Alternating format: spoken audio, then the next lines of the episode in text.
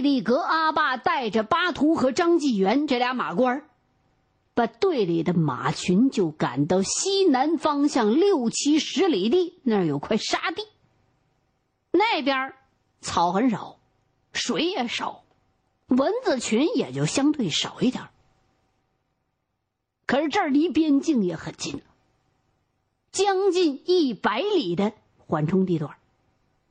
大队其他那三群马也按照毕力格的指挥调度，分头从原驻地往西南的这块沙地快速的转移。这块沙地叫白音高壁沙地，方圆几十里地全都是湿湿的沙子，长的都是赖草。毕力格老人说：“这草原只有一次命。”好牧草那是靠密密麻麻的根儿来封死那些赖草的。什么叫赖草？灰灰菜、骆驼刺、马、羊、牛都没法吃的草。而且这些草，它不保护草原，它让草原沙化退化。你要是万一把这好的牧草的草根儿都毁了，那以后这儿就是沙子和赖草的地盘了。眼瞅着马群渐渐的深入到沙地当中来，就看包顺贵和乌里吉骑马过来了。毕力格老人就跟他们汇报，说只能这样了。夜里头就得让马饿着，等天亮之前下露水的时候，把马群赶到草甸子里去吃草去。蚊子一上来，再把马群赶回到这沙地来。这样虽说是保不了镖了，但是能保住这些马的命。包顺贵一听毕力格阿爸这么打包票了，松了一口气儿。哎呀，还是你们俩门道多呀！马群总算是有了活路了啊！这两天都把我吓出病来了。乌力吉还是紧锁着眉头，我就怕这狼群。早就在这儿等着马群了。人能想到的事儿，狼群还能想不到吗？我已经给马官们多发了子弹了，我正愁找不着狼呢，狼来的更好。这时候，张继元陪着仨头头就登上沙地的最高坡了，四处观察。毕力格老人也担心，今年这雨水大呀。这些耐旱的大草棵子长这么高，狼正好藏身，是难防啊！那一定让所有的马官都勤喊着点儿啊，勤走动着点儿，勤打手电。只要稳住马群不乱跑，儿马子就能对付狼。说话的功夫。两辆轻便马车也跟上来了。这马群就得在这儿驻扎了。马可以吃草的人不行啊。马官们就从这轻便马车上卸下帐篷，埋上锅，开始煮茶、下羊肉挂面。这是一块高岗。到了夜里头，这高岗子底下那是沙子地呀，又湿润又凉快马群带来的那些蚊子群被马尾巴已经抽扫的伤亡大半了。这地方他没有新蚊子过来补充了，所以呀，疲惫多天的马群终于逮着空休息了。这马群也像那些精锐的野战军一样，一遇到灾，那就自动的降低伙食标准，也不挑食了，也不厌食了。就嚼着那苦涩的带刺儿的乱草，是尽量的往肚子里头装。干嘛呀？维持生命是其一。第二，说不定啥时候狼来了，得有往外逃命用的本钱呐。第一夜的时候，蚊子还少，还真没狼。这人和马就都得到休整。等下露水的时候，蚊子飞不起来了，马官就准时的把马群赶到草甸子上去。马群都珍惜这些营养草，全都跟狼一样的疯狂的胡吞还在的。等太阳出来了，蚊子群呼隆一下子全都飞起来了，这马群就自动的返回到这沙岗上去。第二夜依然如此。等第三天，包顺贵派人驾着轻便马车送来两头大羊。傍晚时候，这渐渐的补足了觉的马官就围着肉锅开始喝酒吃肉，又吃又喝又唱，狂呼乱叫，既享受这些酒肉，又惊狼吓狼。告诉你们，这块有人，有人就有枪，有人就有马棒，看你们谁敢来。第四天上午的时候，厂部的通信员快马跑来通知，说生产兵团的两位干部已经来到新草场，要找乌力吉和毕力格了解情况。没办法啊，俩人只得是回队部。临走之前，毕力格老人再三的叮嘱这些马官们，千万可别大意了啊！两位权威人物一离开，几个年轻的马官就开始惦记着他们的情人了。傍晚的时候，有两个小马官是快马飞奔去找夜里头在蒙古包外头下夜的姑娘们下夜去了。这鄂伦草原呐，下夜这俩字儿啊，是双关之话。你要是小伙子，你跟姑娘们，你千万不能笑着说“下夜”这俩字儿。你要是说了这俩字儿，准不然的，人家就真会等上你一宿。所以，小伙子当着小姑娘面不能说下夜。那么，这俩小马官就去找姑娘下夜去了。这时候，庞大的马群已经把粗草、苦草吃的就剩下秃杆子了。马不吃夜草不肥呀，这吃不到夜草的马群就有点熬不住了。但是大儿马子们就像凶恶的监狱里头那狱警似的，紧紧的看押着家族的成员。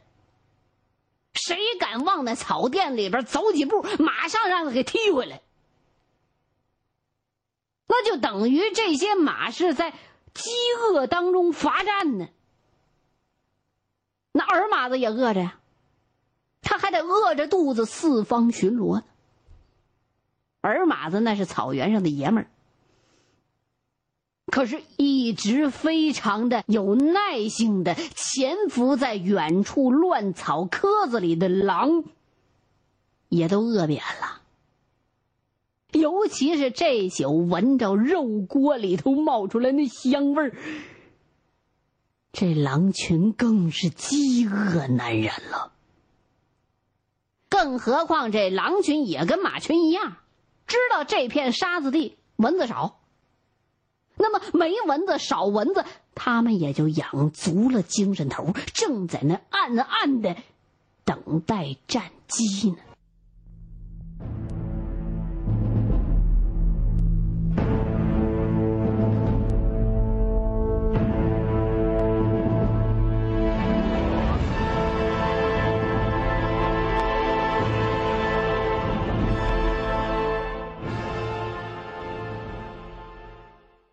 草原上，就是人和狼斗啊。巴图估摸着，现在啊，鄂伦草原能有一半的狼群，都已经埋伏在这块沙地的四周围了，只是不敢轻易下手。这些马官们也都是个个的荷枪实弹。凶猛强悍的儿马子也全都守在马群外边，有几匹野劲儿没地儿发泄的大儿马子，不断的冲着黑暗当中那些恍恍惚惚的狼影子叫阵，跺蹄子喊，那架势恨不得咬住一条狼的后脊梁，把它甩到天上，再等它掉下来的时候，拿蹄子把这狼头给剁碎了。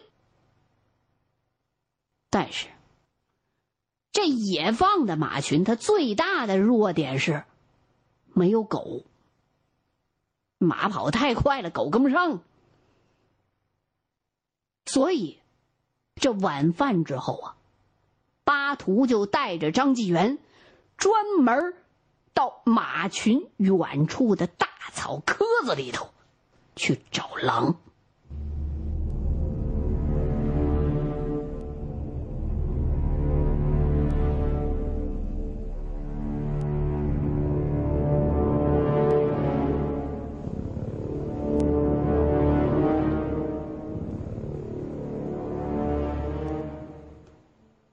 但是啊，这俩马官把这路线的转圈放大了好几圈还是没有发现新鲜的狼爪子印儿。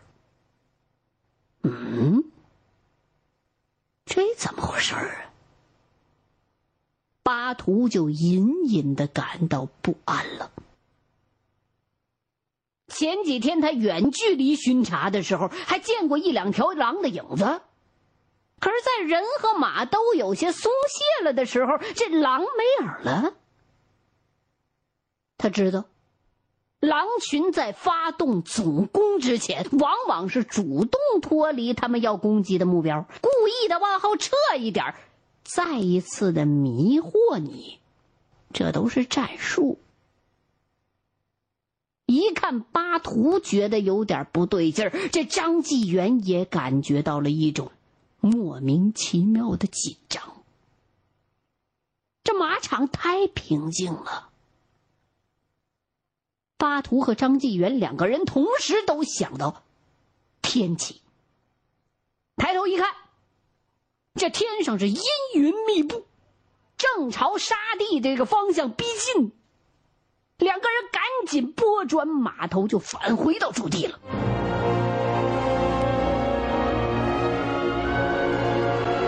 这一回来，发现出事儿，其他三个马群，每个马群都少了一个马官儿这小马官跑了，一问大马官，有的说是啊，我那助手上厂部领电池去了；有的说是回大队部看病去了。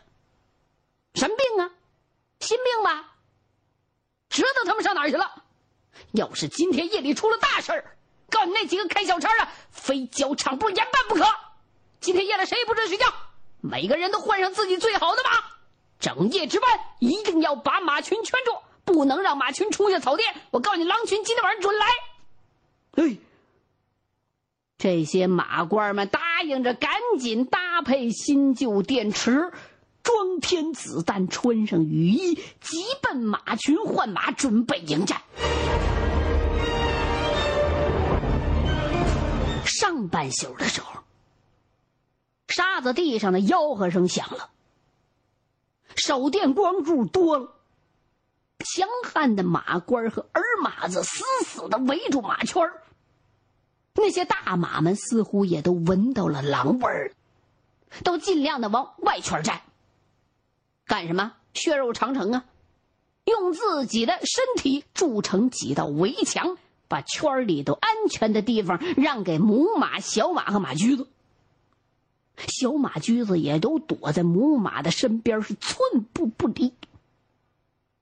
张纪元好像能听到马群当中千百颗心脏跳动的砰砰声，和他自己的心跳啊一样的快。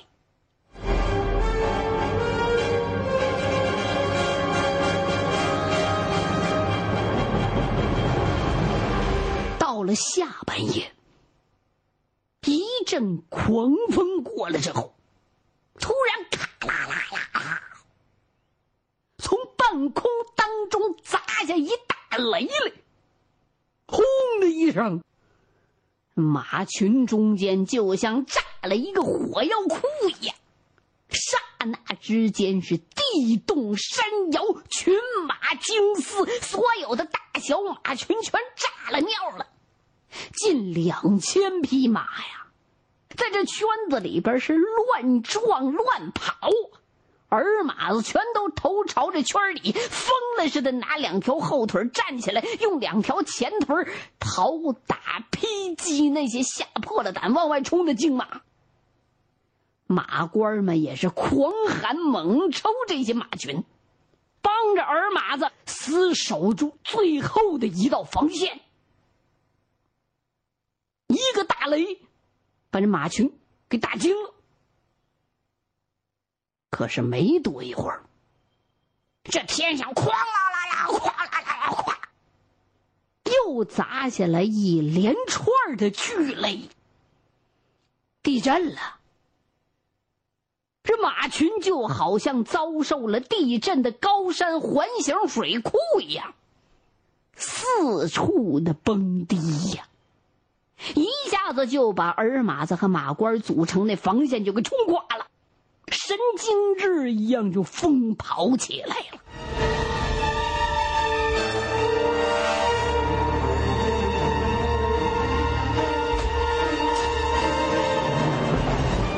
这时候人也帮不上忙了，那劈雷的炸响压倒了人喊马嘶和枪声，闪电的强光盖住了手电光。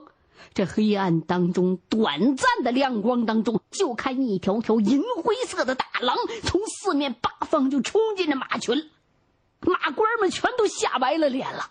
张纪元就喊着：“狼来了，狼来了！”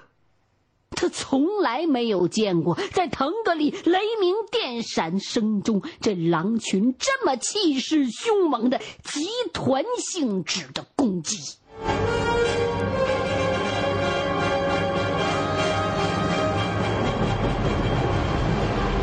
刚被雷击吓破了胆的马群，又遭逢上气焰嚣张的狼群围攻，顿时是土崩瓦解，就剩下最后一点本事了，什么呀？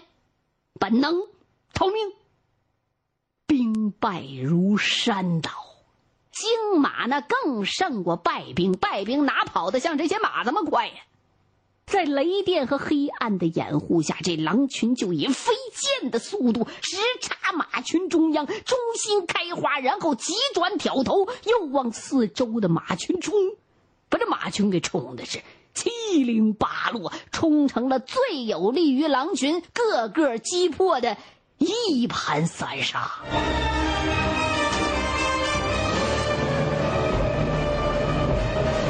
这狼群攻击的第一目标是马驹子。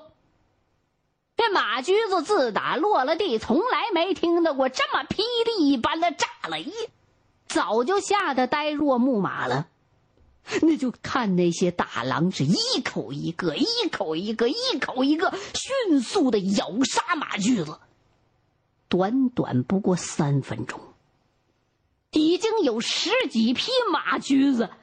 倒在沙场上了。只有那些胆儿最大、最机警的小马驹子，紧紧的贴着母马狂跑，找不着妈的就去找爸，紧紧的跟在大儿马子的身边，躲闪那些狼的攻击。张纪元吓坏了，急慌慌到处去寻找自己那匹最心爱的白雪公主，那浑身痛板痛板的。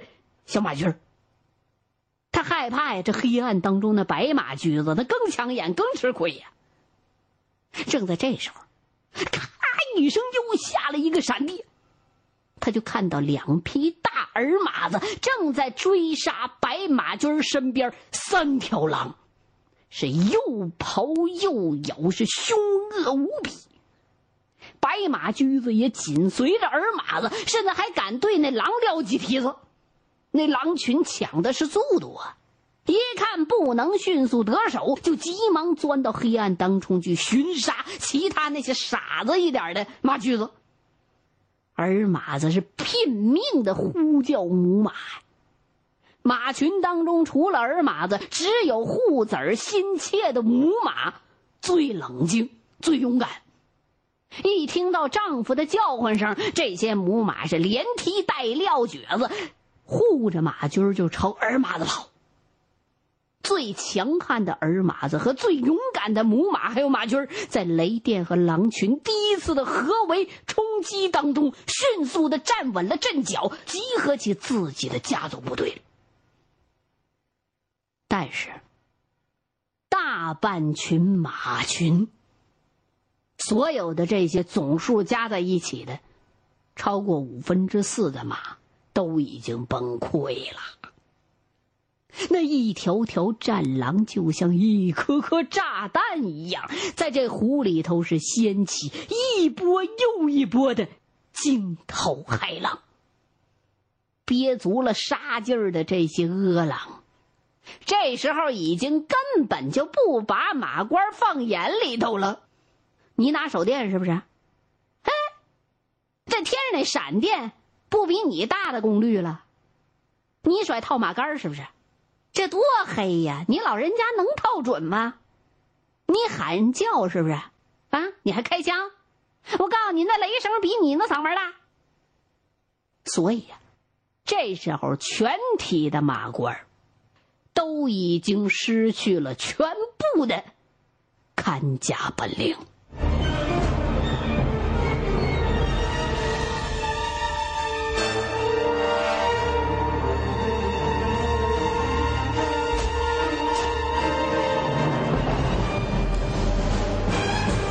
欲知后事如何，欢迎各位继续收听现代评书《狼图腾》。